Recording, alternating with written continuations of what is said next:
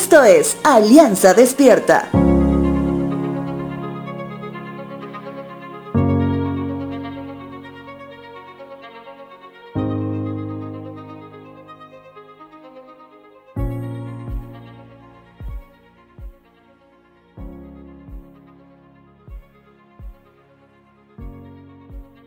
Dentro del ministerio, sin duda que somos siempre llamados para animar a todo aquel que esté desanimado.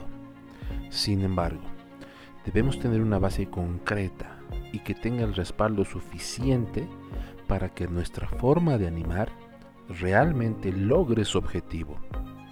Por ejemplo, cuando alguien está pasando por alguna dificultad y que personalmente me acerque y le diga todo va a salir bien, a la larga puede generar un gran problema, ya que esa persona podría, y con todo derecho, reclamarme que nada salió como a esa persona le parecía bien, habiendo yo basado mi ánimo en una frase sin fundamento.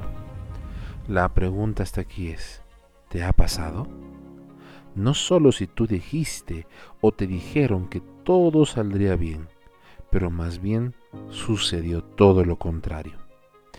Sin duda que Saulo, también conocido como Pablo el apóstol, es el ejemplo de un cambio rotundo para un bien, ya que pasó de ser perseguidor de cristianos a ser un paladín del Evangelio. Hechos de los Apóstoles, capítulo 9, verso 27, dice lo siguiente.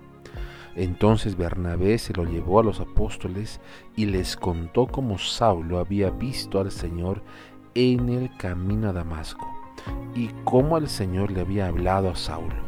También les dijo que en Damasco Saulo había predicado con valentía en el nombre de Jesús.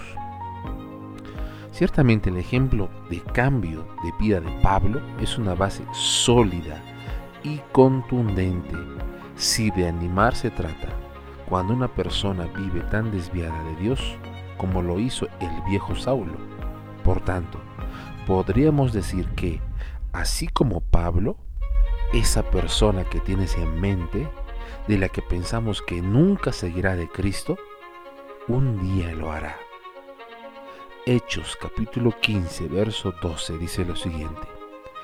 Todos escucharon en silencio mientras Bernabé y Pablo les contaron de las señales milagrosas y maravillas que Dios había hecho por medio de ellos entre los gentiles. Te dejo con la siguiente frase. Señor, gracias porque en tu palabra encuentro estímulo para mi vida y para animar a los demás, que Jesús es el Señor.